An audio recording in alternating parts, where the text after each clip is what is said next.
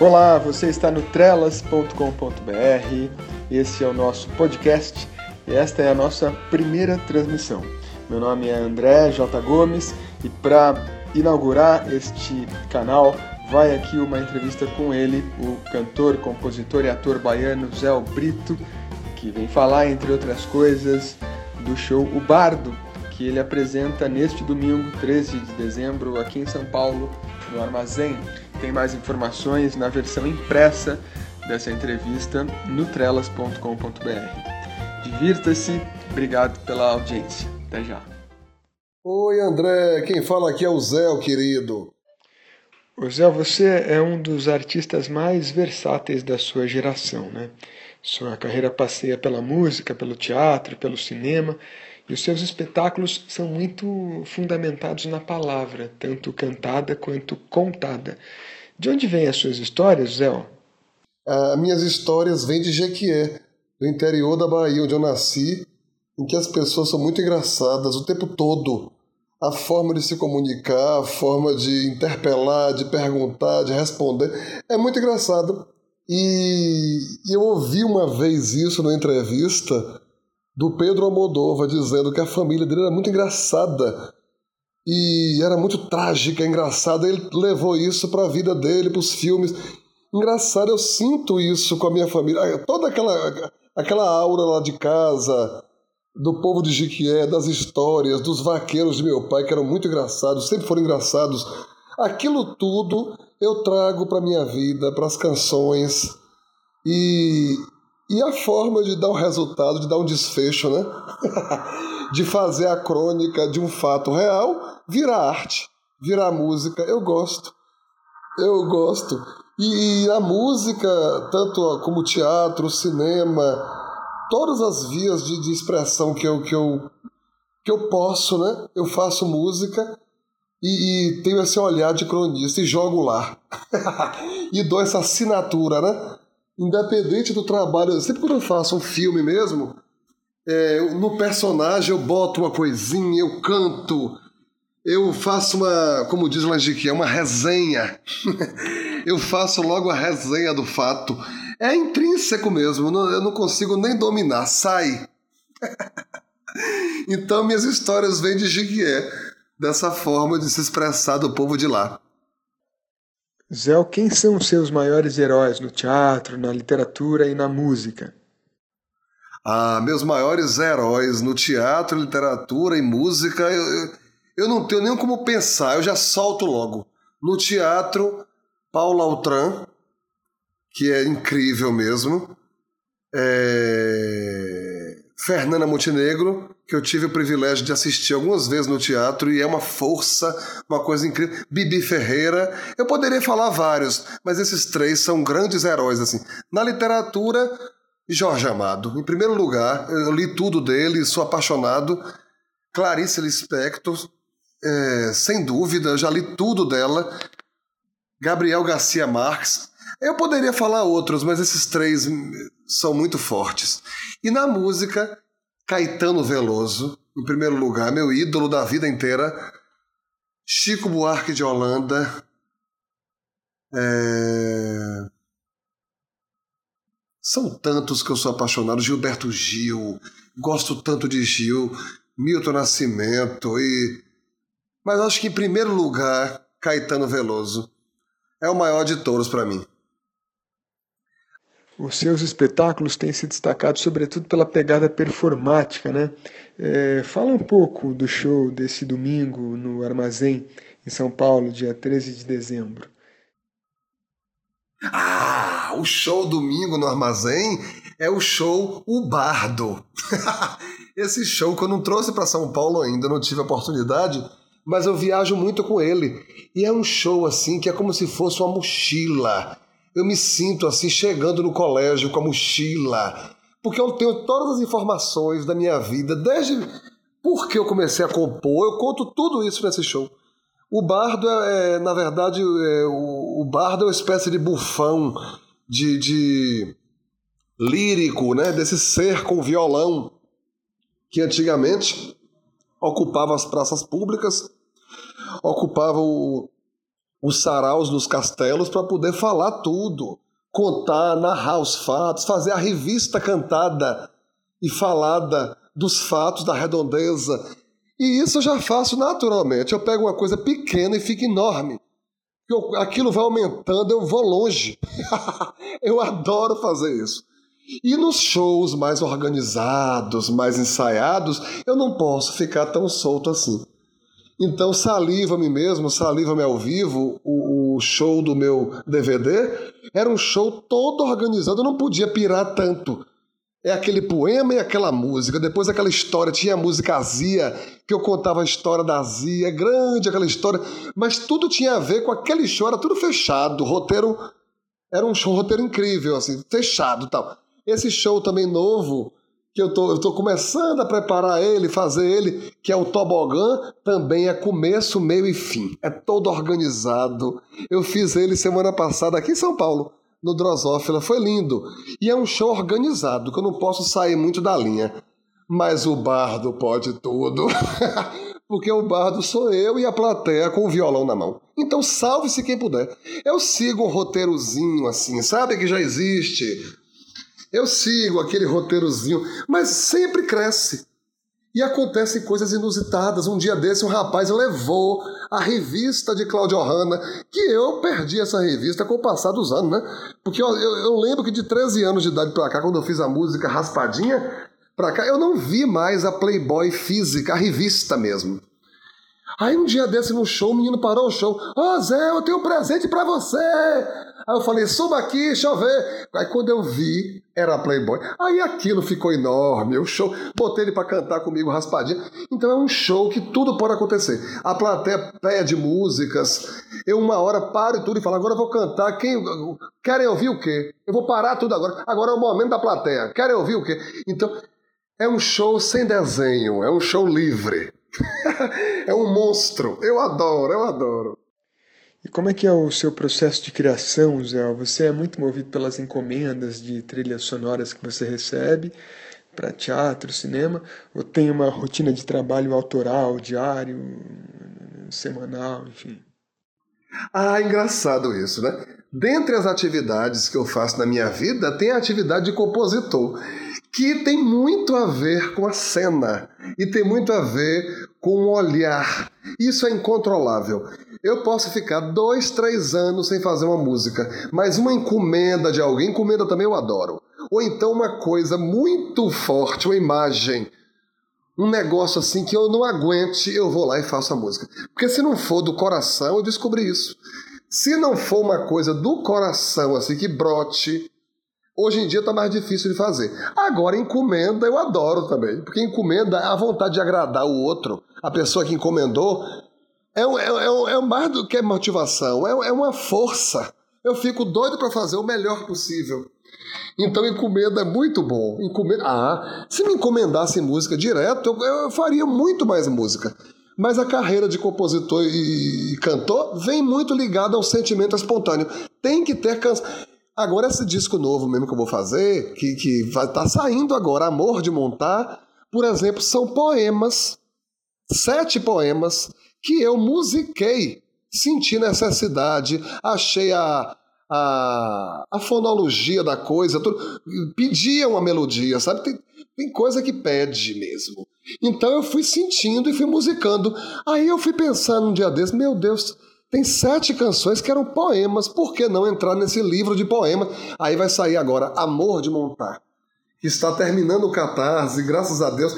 Inclusive, oportunidade de falar na matéria aqui, vai até o dia 16 de dezembro. Então, quem quiser entrar no Catarse e participar dessa aventura comigo, é muita gente bacana já está lá. Eu estou tão orgulhoso, porque tem muito artista que eu admiro e amigos queridos da minha vida inteira que estão lá. Volta e meia eu vou ver lá na lista de nomes, tem pessoas tão queridas e. Nossa Senhora! Então, é uma satisfação poder estar fazendo isso com tanta gente que, torcendo, sabe? O Catarse tem isso, é uma torcida para que aquilo aconteça. E os apoiadores desse projeto, eu vou botar o nome na música. vai ter uma música chamada Obrigado a Vocês Todos, que vai ser o bônus track do disco, que sou eu dizendo o nome de todos que apoiaram. Então é um momento de muita convergência, né? muita gente vindo participar desse projeto, pra, querendo receber em casa esse disco. Então tudo vai dar certo, termina 16 de dezembro e em março quem entrar comigo está recebendo em casa Amor de Montar, que é essa nova empreitada né, da poesia, porque a palavra ela é muito importante, ela, tem, ela é fortíssima e ela rege toda a minha forma de, de ser. Estou dizendo a você, muitas músicas é, surgiram por causa de uma palavra. Uma palavra engraçada. Eu, eu, cansei de fazer música porque eu ouvi uma palavra assim que eu não aguentei. Então é muito forte a palavra. E o trabalho de compositor funciona assim, através do estímulo, ou uma palavra, ou uma ação, ou uma resposta de alguém assim incrível. Tem respostas incríveis. eu fico louco. Então, a depender da, da situação, eu faço a música. E eu explico tudo isso no show, adoro ficar contando por que eu fiz aquela música, aquela outra. Tal. É, cada, cada música tem uma motivação, né? O humor é um elemento muito presente nas suas canções. O, e o mundo anda muito mal-humorado, né? É, o quanto você acredita no papel do artista contra essa sisudez toda? Ah, eu acredito que o artista, por estar exposto, e ele tem oportunidades que ele vem à tona com uma maluquice, ele está exposto mesmo, né? ele está na televisão, ele atinge em segundos milhões de pessoas, e agora com a coisa da, da internacional, as emissoras estão tudo internacional, é o mundo inteiro está vendo você fazer aquilo ali. Então eu acho uma oportunidade boa de passar alegria. Independente do que seja isso, é abstrato, sim, é tênue, é pueril, é tudo isso, eu sei. Mas a alegria, ela coloca a gente numa situação que abre para o criativo, abre para o amoroso, abre para o compreensivo. A pessoa rindo, feliz, ela compreende tudo. Ela, ela, ela para de brigar, de se estressar com as coisas pequeninas. Então eu acredito muito na alegria. Já me perguntaram diversas vezes isso. Você é tão alegre assim, por quê? Porque só tem essa forma. Eu não consigo ver outra forma. E, e, e, o que eu consigo ver assim são as possibilidades de cair nesse buraco, de cair numa coisa, numa coisa sem solução, mesmo triste, e acabar divagando numa, num sentimento muito fúnebre mesmo, que não, então a alegria não, ela tira você do buraco, ela, ela é uma mola propulsora, é uma coisa. E eu exercito a alegria nas pequenas coisas. Nunca, eu nunca deixo a, me abater, eu nunca deixo. E cada vez está pior, eu não sei. Daqui a uns anos eu estou chegando aos 40 e eu quero chegar muito alegre. E depois eu quero chegar aos 104, igual Dona Canoa, Dercy Gonçalves que eu conheci essa, esses seres maravilhosos e eu vi, tem alegria. Independente de tudo que aconteça, as dificuldades da vida, tem uma forma de ver a vida com tanto humor, gera gargalhada em tanta gente ao redor, que acaba se curando, se tratando. Eu adoro, eu adoro, eu só consigo ser assim. e a sisudez mundial vai piorar. Não tem mesmo solução para isso, né? É, porque é, o mundo está ficando mais quente, mais confuso, com mais gente, com mais tudo. Então, claro que vai ter barbaridade vindo aí. A gente tem que buscar ser alegre, ser feliz. E essa felicidade não se explica. Volto a repetir, é uma bobagem sendo dita assim, você, mas não é. Ela existe, ela está aí, ela pode ser resgatada por nós e, e transformada. Eu gosto de transformar a alegria em arte. Porque volta em alegria, depois volta em arte, e é o sexo da alegria. Zé, e as personagens femininas, as mulheres na sua vida? Como é a sua relação com elas? Cristina, Soraya, Lúcia? Quem são essas mulheres? As personagens femininas. Eu tô dizendo a você, eu tô dizendo a você, é uma coisa, a mulher é muito, ela é muito engraçada, ela, ela dá o salto antes do homem ela consegue antes já, já absorver aquilo tudo, já tirar a parte boa, tirar, tirar a parte ruim, organizar. Então a mulher é muito rápida, muito inteligente e, claro, muito engraçada. Então as personagens femininas, elas. Eu não sei se é porque minha mãe é uma figura. Minha mãe é engraçada, ela fala meio gritando. É um diapasão nas alturas para falar coisas simples. Aí eu me acabo de rir. Me dá vontade de ficar é, atentando ela, é, buscando forma de extrair coisa engraçada. Eu não aguento. Eu não aguento. E eu sempre tive personagens femininos me rondando. E eu sempre me diverti muito com isso. Me diverti muito com o olhar engraçado da mulher. Cristina, por exemplo. Cristina é uma coisa de louco, porque é uma amiga minha que eu conheci, que eu ria, ela não podia falar nada que eu ria. Que ela, hoje em dia, é uma escritora maravilhosa. Mas engraçado como ela tinha um, um olhar é, diferenciado mesmo. E tinha um lance circense. Tudo que ela fazia, ela fazia uma posição de circo. Muito artista, muito artista. Soraya é um caso também de desilusão amorosa, que a figura engraçada, a transformação no que foi ela na época, uma musa colegial que eu quis beliscar, que eu quis possuir, tal. E anos depois, um ser do outro mundo de 300 quilos que eu encontrei, que de repente estava eu no carnaval, assim, eu sinto só aquele peito enorme assim na minha, na minha orelha, quando eu fui olhar aquele ser, tá lembrado de mim, com a voz grossa. Então essas coisas são muito engraçadas, essas metamorfoses. Alguém que você já amou, hoje você corre. e que situações assim. É, eu acho muito. Lúcia. Lúcia é uma querida amiga, querida amiga, que ela vive realmente em outro transe. Ela vive num transe, numa coisa calma. Pode o mundo estar tá acabando e ela. Mas só você vendo, é um delay. É tipo sanduíche, ishi, ishi, natural sem intervenção eletrônica. É apenas ela, aquela coisa, aquela coisa, um tempo. Aí quando eu, quando eu descobri o motivo que ela ficava assim, eu comecei a rir demais. E fiz a música. Aí no show eu explico isso também. E tudo. Então as personagens femininas são incríveis.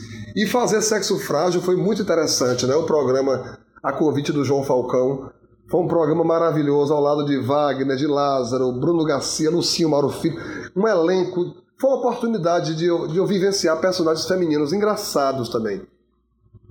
E eu brincava muito com isso, a, a, a, atração, né? Era muito legal, porque brincava, a gente fazia mulher, fazia homem, eu ainda fazia o cantor do bar. Então ali eu pude fazer personagens femininas muito engraçadas também. Fiz uma travesti no cinema há pouco tempo. O filme do João Rodrigo Matos é Trampolim do Forte. Eu faço uma travesti e posso mas eu vou travesti de classe. eu fiz uma, uma coisinha de classe. E foi uma experiência maravilhosa. Então, as personagens femininas sempre vêm.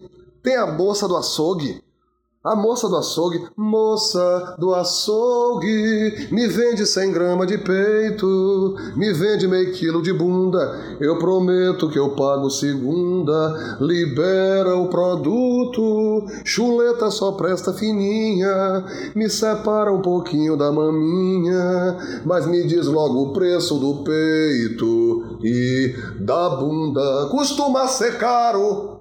É porque eu vi uma vez uma açougueira cortando um corte de carne enorme, com uma machadinha daquelas pesadas. Tá, tá. Mas a mulher tinha musculatura. Era uma coisa tão confusa que você não, não entendia se era mulher ou homem, mas era mulher, reta. Então as personagens femininas me seduzem mesmo. Eu não aguento. José, você é uma espécie de cronista, um trovador da alegria.